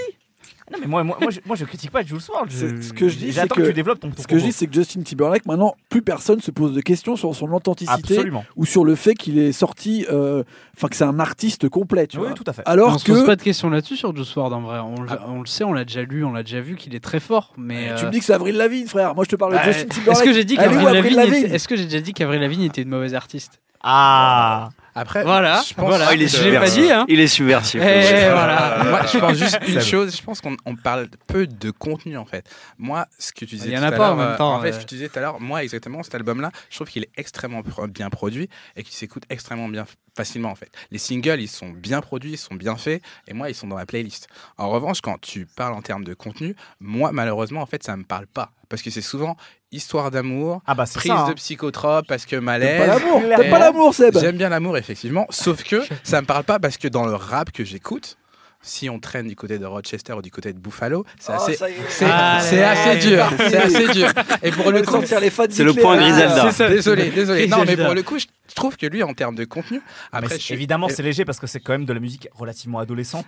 Dans le propos quoi. Et Et c'est vraiment ça en gros, en gros j'ai une peine de cœur, j'ai l'impression de mourir à chaque fois qu'une meuf me plaque quoi. Et- C'est et vraiment moi, ça, en fait, ça me fait, c'est beaucoup un article que j'ai lu l'année dernière, c'était The Gatekeeper of SoundCloud, et qui disait en fait le cauchemar des gens de l'industrie de la musique, c'est les gamins. Pourquoi? Parce que les gamins, quand ils vont sur SoundCloud, comment ils cherchent de la musique Ils font hashtag sad musique. Tu vois et typiquement, tu prends un tube de XXX Tentation, il s'appelle sad. Donc je veux dire, il y a plein de parallèles, et moi, en fait, ça me parle pas, mais je comprends que ça puisse parler, et c'est très bien fait en revanche. Mais pour le coup, Les plus grands si- consommateurs de musique en ligne, de toute façon, c'est les adolescents. Voilà. Donc c'est Et normal pour- aussi Et voilà, et si- jeune. Si on doit dé- Ouais. exactement, je crois qu'il a 19 ou 20 ans. Et si on doit débattre en termes de contenu, je trouve que c'est quand même assez pauvre malheureusement. Bah, après, ce qu'il faut dire aussi, c'est que Pas- Moi, je kiffe. moi. les, en fait, là, tout les, la, la consommation de psychotropes, euh, euh, le côté, la dépression, etc. euh, en fait, c'est devenu des lieux communs. C'est, c'est-à-dire Ouais, que c'est euh, au- ouais, et au même titre, et au même titre que C'est euh, flippant d'ailleurs. euh, hein. toute une partie de la grammaire euh, musicale trap, en fait, c'est devenu bah, le son euh, classique. Donc, en fait, on se pose plus la question. Et notamment, tout à l'heure, tu parlais de Lil Nas X, là. donc, euh, un gars qui a fait un son. Alors c'est très important Ouais. qu'on parle de lui, vas-y. Ah, ouais, Euh, donc euh, qui, a, qui a- qui a- qui a été, euh, qui a fait des gros scores sur les charts euh, country et qui s'est en effet retiré. Euh, alors évidemment, Il ça s'est pose- fait retirer. il s'est fait retirer. Mais il vient oui, d'avoir un remix avec le père, Père de de Miley Miley Cyrus. J'ai- j'ai- Incroyable. j'ai pas suivi. Vraiment, justement, pour revenir dans les Pour charts. revenir dans les charts. ça pose, country. ça pose des questions Incroyable, évidemment euh, au niveau racial parce que bon bah voilà c'est un artiste noir euh, qui se retrouve dans des charts a priori réservés euh, réservés aux blancs mais à mon avis la question que ça pose elle est plus intéressante parce que moi je avant de lire les articles j'avais pas entendu ce son là Et j'écoute et franchement, bah, j'ai l'impression d'entendre une parodie en plus avec euh, la vidéo, la vidéo où c'est De des Red extraits de Dead. Red Dead, Tent- euh, C'est Red Dead génial. Redemption. J'allais dire Red Dead. Temptation. Ouais. Red Dead Redemption. Incroyable. Ça marcherait. hein. Bon alors déjà j'ai déjà j'ai eu le seum parce que j'ai- j'ai- je n'ai plus de console depuis 10 ans. Mais voilà, Mais c'est bon, pour ça ça, que c'est autre pas chose. aussi. Mais- euh, non, T'as mais- pas vécu 80 heures Tu vois ce avec que je veux euh, dire, c'est Arthur que Morgan. dans, dans à, part le refrain où c'est un espèce de, parodie d'une chanson de country, bah en fait les, les, couplets, dans ses placements, euh, dans ses flows, ils rappent. Donc euh, mais pour moi ça montre que bah finalement en fait toute cette grammaire là.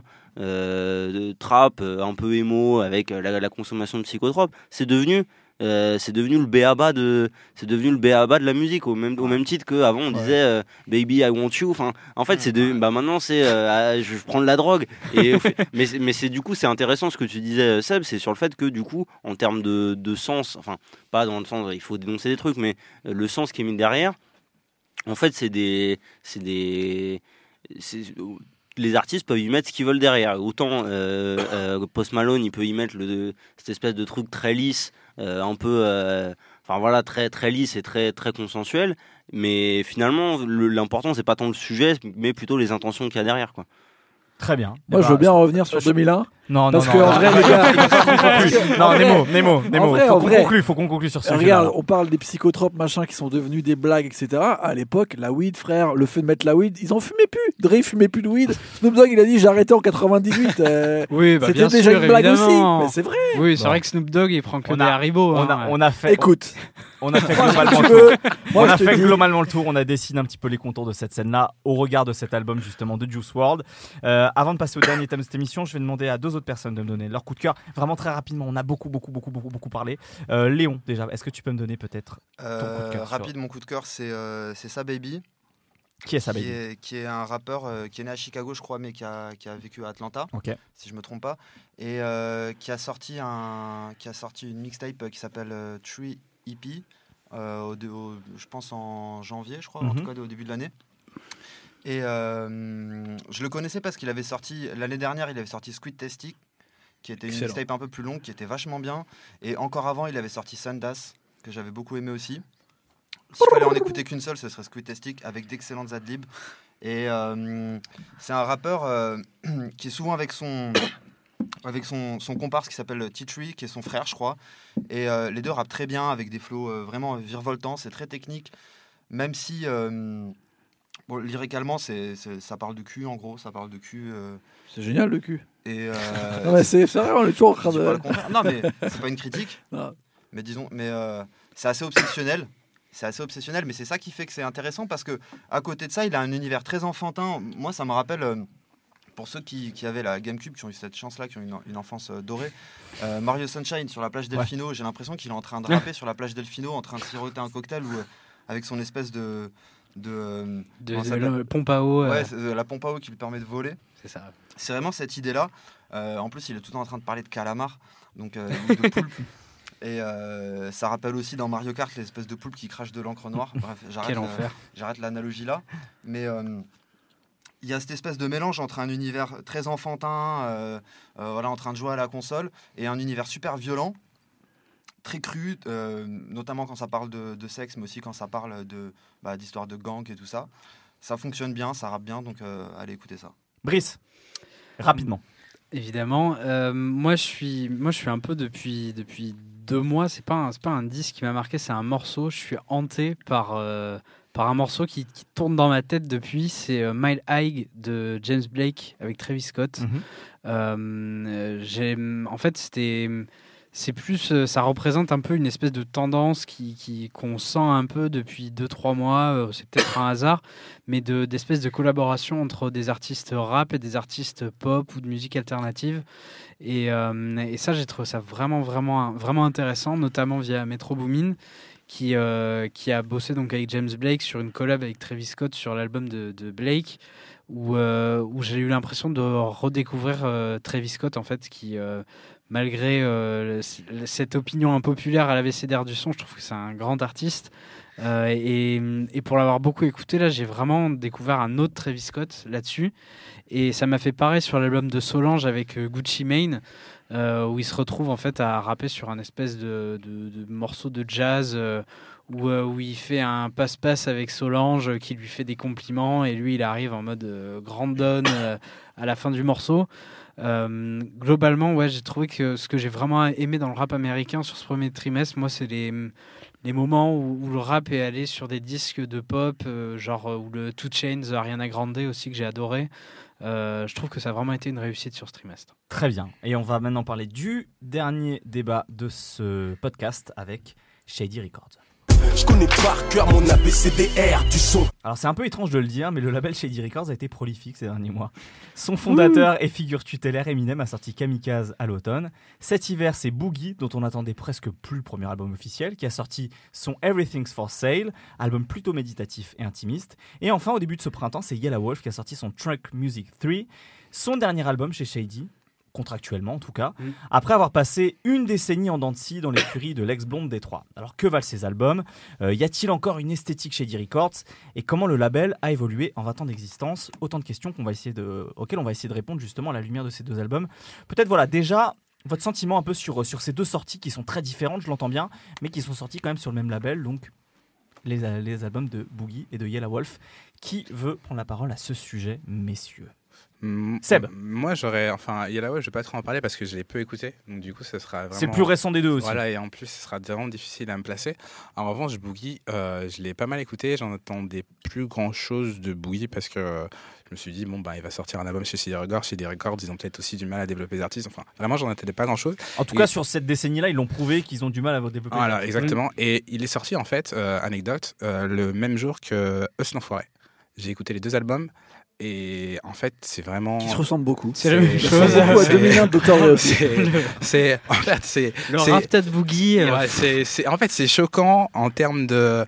Enfin, c'est deux propositions différentes. Et pour le coup, ce que j'ai beaucoup aimé chez Boogie, c'est encore une fois, moi, je suis vraiment attaché à la notion de développement artistique et d'avoir une certaine, pas une- même pas une tu maturité, vas faire mais une comparaison Boogie euh, Forêt là? En Forêt, je pense qu'on l'a précipité. Boogie, euh, il était déjà un peu plus mature, effectivement. Et pour le coup, il a fait vraiment un album qui était intéressant. Et même, ça va peut-être plus loin, c'est sur la définition du format de l'album.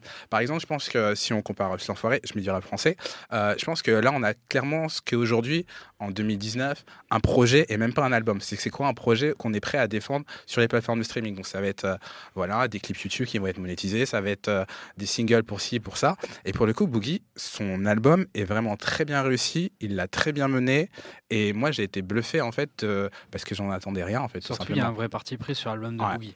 Et euh, vraiment, enfin, tout est un bien. album de guitare, quoi. Ouais, tout est bien Non. posé, non, un peu dur. Tout est bien posé, il ra- enfin, moi pour le coup, j'ai. ouais, euh, moi je trouve que c'est une très belle réussite pour le coup. ouais. Moi, ce que j'ai bien aimé, c'est que en fait, il a pris un de ses, un, un de son, une partie de son répertoire et il en a fait un album. Euh, il a, il a enlevé un peu euh, certains. Le, il, il avait quand même fait certains, certains bangers, des trucs un peu énervés. euh, Oh my. euh, oh my, ouais, voilà, c'est ça, c'est à ce morceau-là que je Incroyable pensais. ce morceau, Mike. Euh, J'étais sur aucun projet. Exact. Et Ouais. euh, il y avait eu aussi euh, un morceau avec euh, avec Mozy et DJ Quick, si je me trompe pas. Ouais, sur, la, Euh, sur, euh, sur, sur Thirst, enfin bref. Et en tout cas, il, en tout cas, il a, il a pris le, une partie de son répertoire qui sont ces balades un peu intimistes. C'est ce qui marche aussi, euh, hein. mais qui, qui marchent, mais en même temps qui font déjà partie de son ADN, c'est-à-dire qu'il n'est pas, il est pas allé chasser, euh, enfin il n'est pas allé racoler des trucs euh, qui, qui faisait pas. Et moi justement, en termes de dynamique de label, je trouve ça assez intéressant que Shady Records lui ait permis de faire ça, lui ait permis de se concentrer sur un aspect euh, particulier de sa musique et, de le, et vraiment d'y aller, euh, d'aller au fond. Il y a quelques tentatives euh, dessus. Bon, évidemment, le morceau avec Eminem. Gênant. bah ouais, parce qu'il y a Eminem dessus. Donc voilà, qui, je, sais, plus- je sais plus ce qu'il veut faire avec une chèvre. Enfin, bon, toujours, il, est- catastrophique. il est Bah, très il, raconte, gênant. il enfin. raconte sa life au lieu de de- d'aider l'artiste. Bah, au lieu, non, développe, au lieu de se taire en fait, enfin tout simplement. Ouais, et puis ouais. et il y a un autre morceau, je je me rappelle plus comment il s'appelle. pareil, qui- qui veut en faire un peu un single, qui ressemble un peu à ce que pourrait faire un Schoolboy Q, mais que je trouve pas super réussi. Self-Destruction, non Self Destruction, voilà exactement. Moi, j'aime bien ce morceau. Ouais, bah, enfin bon, je trouve que Toi, il- t'aimes c'est- tout, Nemo aussi. c'est pas. euh, Bah, Boogie, c'est un rappeur que je kiffe. Bah oui, je euh, beaucoup, Bah oui. donc, euh, C'est, euh, je trouve que c'est c'est pas là où il. Mais en tout cas, je trouve intéressant que Shady l'ait laissé faire ça. Ouais. Euh, et notamment, je trouve ça, ça, ça, donne, ça donne un peu espoir pour, euh, pour. Griselda. Ouais. Griselda, c'est ça. Ils Mais vont même, peut-être- si ils t'écoutes vont peut-être juste pas le- mettre ouais. Skylar Grey euh, avec, euh, West, avec West Side Gun. Ouais. Bon, mais t'écoutes juste le hein. premier Seb. morceau. Juste le premier morceau, tu l'écoutes. Et moi, ce que j'aime beaucoup, c'est que tu as l'impression d'être dans un film, en fait. À un moment, il y a un coup de feu, t'entends la voiture qui part, ça change de rythme. Et pour le coup, c'est ça que j'aime beaucoup dans. Il y, a- il y a du sound design sur l'album qui est assez. Euh, Il y avait pas un court-métrage ça, aussi avec l'album, Ça, c'est euh, intéressant. Si, je Un truc de 20 minutes. Mais il a fait un peu euh, son good kid. Faut voir. euh, non, mais concrètement, il essayait de faire sa version à lui de la storyline à la Kendrick Lamar. C'est-à-dire que, Ouais. tu vois, même il parle de swap meet, euh, il Mm. parle de vraiment de trucs de quartier à lui, même sa pochette qui met en scène euh, un enterrement d'un d'un proche ou de quelqu'un de la famille. Tout son truc autour de ça, il est un peu dans un storyline très TDI. Moi, je pense que Boogie, ce qui a été toujours compliqué pour lui, c'est qu'il arrivait un tout petit peu après euh, justement euh, la scène dont on parlait de New West et tout, alors qu'il est complètement dans ces codes-là. Et euh, pour le coup, l'album arrive trop tard. Moi, j'ai adoré ses premières mixtapes. Là, je crois que c'était euh, 48 Surf Hours, 48, ouais, Surf 48. Tout ça, j'adorais, même les pochettes, les visuels, The Reach. Je trouvais ça cool parce qu'il y avait un bon mélange justement de rap un peu à la TDI et de morceaux où il n'y avait pas de beat avec Mm. juste une guitare, où il avait vraiment une profondeur de texte qui était très évoluée. Sachant que moi, à l'époque, euh, je- vraiment, je, je découvre Buddy et Boogie en même temps. Et que, à part le fait qu'ils sont impossibles à retrouver sur les Tic réseaux tac. sociaux et sur euh, Goo- Google, ils ont vraiment eu des trajectoires complètement différentes. Et je trouve ça intéressant qu'ils sortent leur vrai premier album la même année, en fait, alors qu'ils ont plus ou moins été dans les mêmes carcans, c'est-à-dire euh, des, des petits frères de la génération, Nipsey Hussle, Dom Kennedy, Kendrick Lamar et consorts. Et euh, pour le coup, bah, moi, c'est pas un album que j'écoute beaucoup. Parce que, euh, parce que chiant, parce que trop de morceaux où il n'y a pas de beat, euh, que je comprends pas trop, parce que j'écoute moins les paroles quand j'écoute. Moi, je suis un mec qui écoute juste Word, donc je m'en bats les couilles des paroles.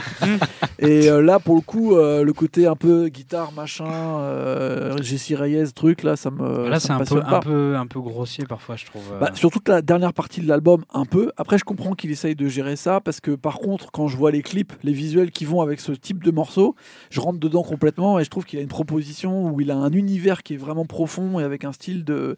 De, de quand je m'appuie vraiment dessus, le style de, de parole, le style d'écriture est vraiment différent et c'est en ça que je comprends pourquoi Eminem a voulu le signer lui plutôt qu'un autre. Après, son duo avec J.I.D., par exemple, je le trouve euh, excellent. Ouais. Mais je pense que Boogie aurait été très bien chez euh, Dreamville, par exemple, tu vois, qui a, aussi beaucoup de gens de Los Angeles chez lui, qui galèrent un peu, des causes, des mecs comme ça. Et je pense qu'il aurait été mieux développé parce que chez Lee Records, euh, c'est une galère quand même. Tous les mecs, euh, ils se retrouvent à faire des, des chiasses, quoi. Et bah ça tombe très bien, ça donne la transition parfaite pour parler de l'album de Yellow Wolf justement. Eh Yellow Wolf bah, qui, sort, aussi. qui sort l'album Trunk Music 3, donc c'est son troisième ou quatrième album chez, euh, chez Shady Records. Il y avait évidemment eu la catastrophe radioactive, il y avait eu la plutôt bonne surprise Love Story, qui pour le coup était vraiment un très bon album. Ouais. Euh, mais là donc il sort Trunk Music 3 qui vraiment sent un peu l'album pour remplir pour ses s'en débarrasser, Ouais, pour- débarrasser pour- du contrat. quoi. Voilà. Ouais, Mais- c'est de la roue libre. hein, enfin. Pe- Peut-être voilà. Qu'est-ce que, vous, Catfish qu'est-ce, Billy. qu'est-ce que vous avez pensé de cet album? Et puis globalement voilà de l'aventure Yellow Wolf. Il faut, il faut rappeler quand même que Yellow Wolf, euh, il fait je crois la, la couverture 2011 des Freshmen. Ouais, en même temps que hein. Kendrick Lamar, en même temps que Mick Mill, en même temps que YG. Donc c'est quand même un Mais mec. aussi en même temps que Big Crit. Ouais. Ah, non, Ils sont c'est très vrai, proches. c'est Non, mais vrai. c'est vrai, ils sont très proches. Mais Moi, Big je pense que c'est une génération cramée, c'est tout. euh. Non, c'est pas une génération cramée. quand, ouais. tu parles, quand tu parles des Kendrick Lamar, des YG et des c'est- Mick Mill sur la même couverture, c'est pas une génération cramée. une génération cramée du sud des États-Unis. Ouais, mais Crit a pas pris, a pas eu le, le même type de parcours. Big Crit après, il est parti un peu plus ou moins gros succès etc. Il a fait des morceaux avec T.I., il était proche de Outkast, il a fait des trucs avec Able MGJ. Ouais, mais il s'est fait kiffer.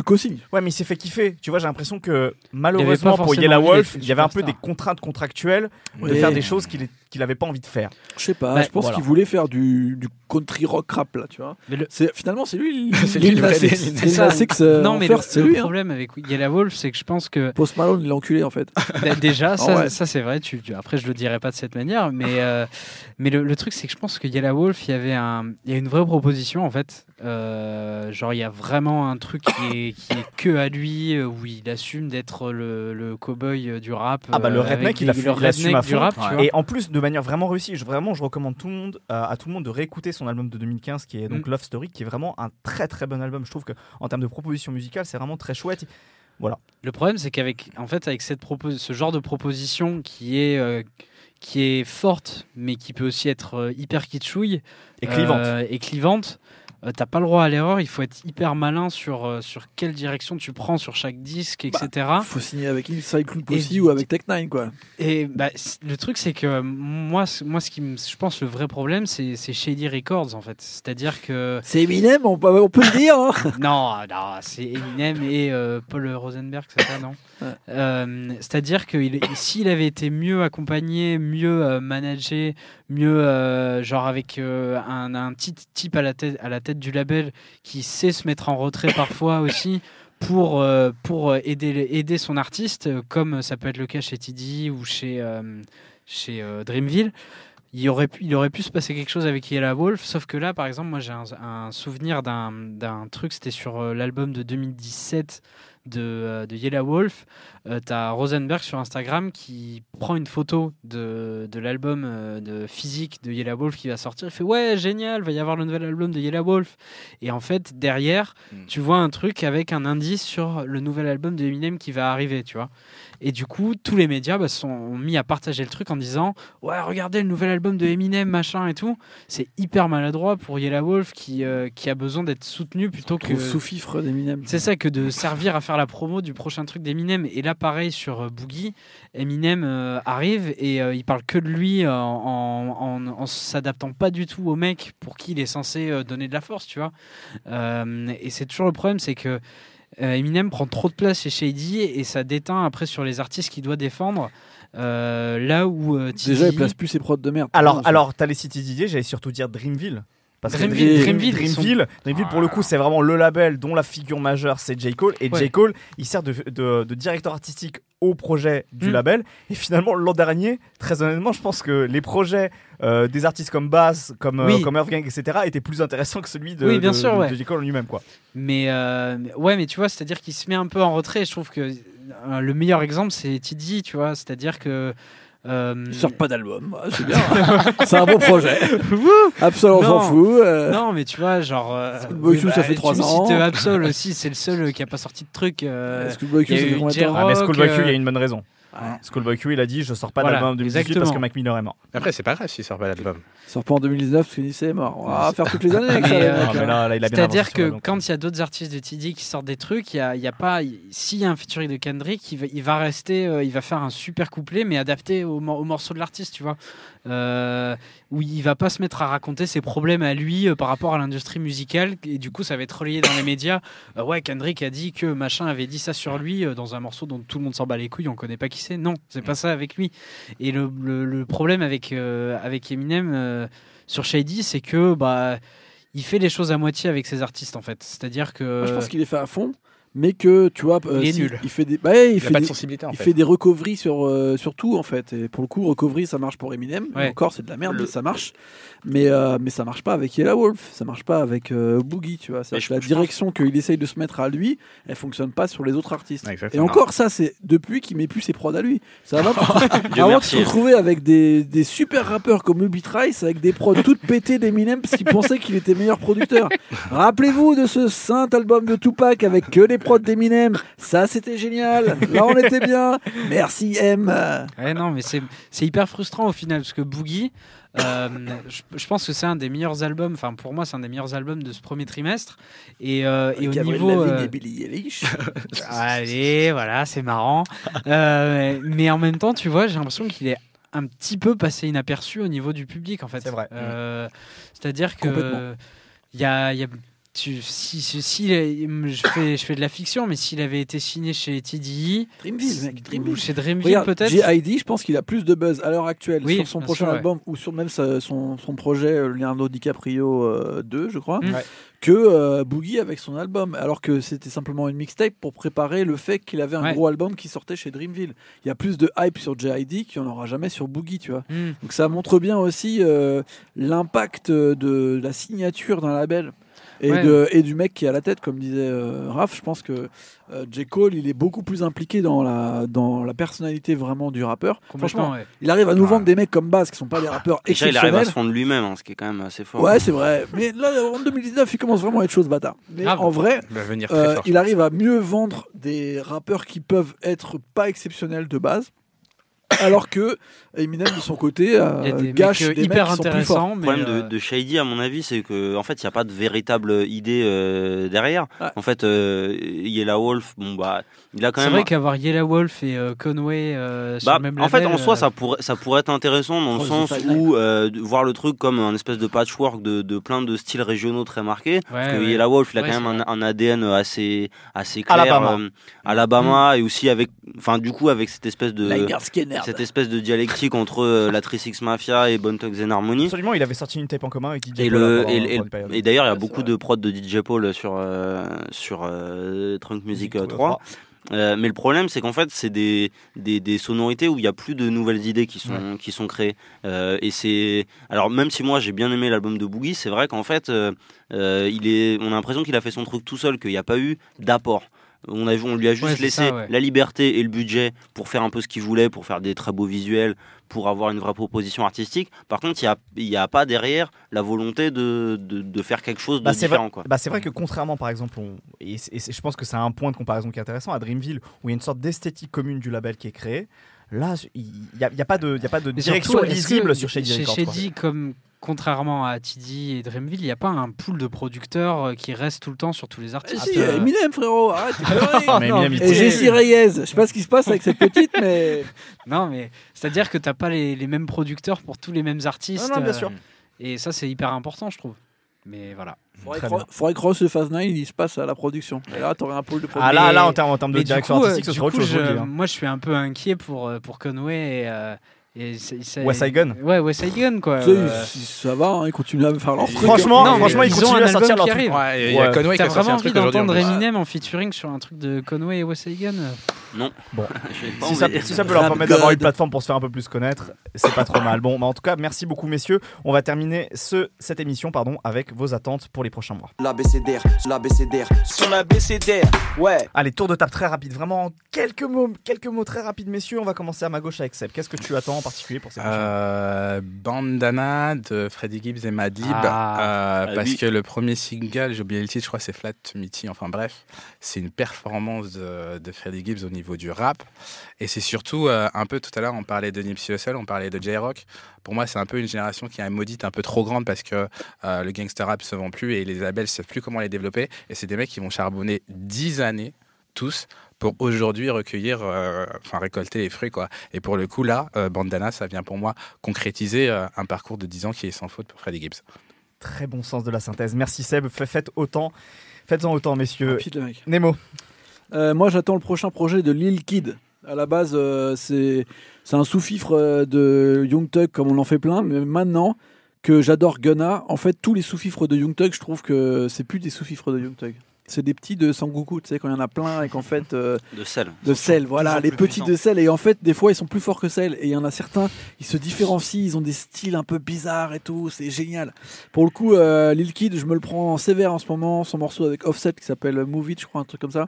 Je sais pas, il fait des voix, euh, c'est c'est d'une étrangeté bizarre. On dirait qu'il a pris qu'un seul bout d'un style de Young Thug et il le décline à, à- à l'infini. Et ça, je trouve ça intéressant.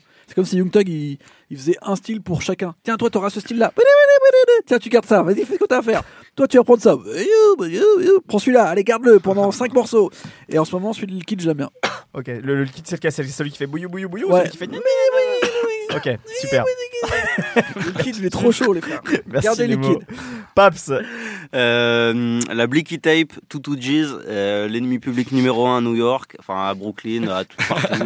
Une, euh, nouvelle signature du label euh, Sniper Gang de Kodak Black. Il a sorti un morceau avec lui qui s'appelle Spin the Block. Euh, bon bah voilà, j'attends ça. Il a sorti un freestyle là dernièrement, euh, Sniper Gang freestyle où il freestyle après sur l'instru de Exposing Me, le mec de Chicago Ouais. qui est l'instru la plus lourde de ce début d'année 2019. Il n'y a pas de débat. Euh, il, a cette, il a cette arrogance euh, 100% new-yorkaise, il est sûr de ce qu'il fait, il dit les noms et ça faisait longtemps qu'on n'avait pas entendu C'est pas un morceau où il fait des, des, des subs Il- à, il- à, à Djerbo Non, non, il le sub pas. Non, non, il Non cite le nom. Il Il cite cite les le noms nom, de tout le monde. euh, Don Q, euh, A-Boogie, euh, euh, et des obscurs rappeurs de Brooklyn Je- que je suis le seul à écouter. Je- je- Ça te définit plutôt bien. Genre un petit peu à la How to Rob de 50 Cent? Totalement là, autour de 50 Cent. Ok, très bien. Alors, franchement, les meilleures recommandations de ces- cette émission, c'est quand même celle de Paps. Léon. Moi, ça va aller encore plus vite parce que j'ai j'ai une attente irréalisable. Libérer Autry Guido. Euh, c'est euh, un rappeur qui est malheureusement euh, qu'on n'est pas prêt de réentendre, à mon avis. Un rappeur californien, mais qui fait, euh, qui fait de la musique qui est très, très inspirée du, du sud des États-Unis et notamment d'Atlanta. très très grande maîtrise du vocodeur, euh, un charisme euh, incroyable. Donc euh, voilà, un miracle. Et la voix de Scooby-Doo, Il a un projet avec DJ Mustard qui doit sortir. Ouais, euh, Ouais, ouais, ouais, au moment où on enregistre, effectivement, ça doit vrai. sortir sous peu. Brice, pour finir. Euh, moi, c'est une rappeuse euh, qui monte de plus en plus et je j'aimerais bien voir si elle va confirmer. C'est Megan. Minaj. Megan. c'est euh, Foxy Brown. euh. Non, c'est euh, Megan Thee Stallion J'adore. qui, qui a sorti l'année dernière un premier projet qui était très chouette et qui là commence à vraiment beaucoup faire parler d'elle parce que elle, elle est un peu dans la même veine que- qu'une Cardi B. elle, elle s'a- elle s'affirme à fond, elle s'en bat les couilles de ce que pensent les mecs d'elle et elle rappe vraiment très très bien. Elle est hyper, euh, elle est hyper ancrée dans le, le rap de, de Houston. C'est c'est Houston, Stallion. Exactement. Voilà. Le Texas Euh, dur. Et euh, et, et, euh, il y a vraiment un truc avec elle, je pense. Ça monte tout doucement là, et elle doit sortir un disque euh, à la, de ce mois-ci, avril. Euh, je suis curieux de voir si elle va confirmer ou pas. Avec un Très très, bien. bon single, Sex Talk. À écouter sans modération. Très bien. Et ben merci beaucoup, messieurs. Merci, Brice. Merci, Seb. Merci, Nemo. Merci, Paps. Et puis surtout, merci, Léon. Eh, re- rétablis-toi bien. Repose-toi. T'en as Ça besoin mieux, Ça va déjà mieux. Ça va déjà un peu mieux. C'est les bières qu'on a bu pendant l'émission, ça. Euh, merci à Shkid à la réalisation de cette émission. Merci beaucoup à lui. Merci à Binge Audio pour les moyens techniques. N'hésitez pas à vous abonner à nos différents comptes pour suivre nos prochains podcasts et de faire un tour sur notre site, évidemment, l'abcdrduson.com. Portez-vous bien. À bientôt. Check, check mon abécédaire. L'abécédaire, l'abécédaire. Je connais par cœur mon abécédaire du son. Son abécédaire, ouais.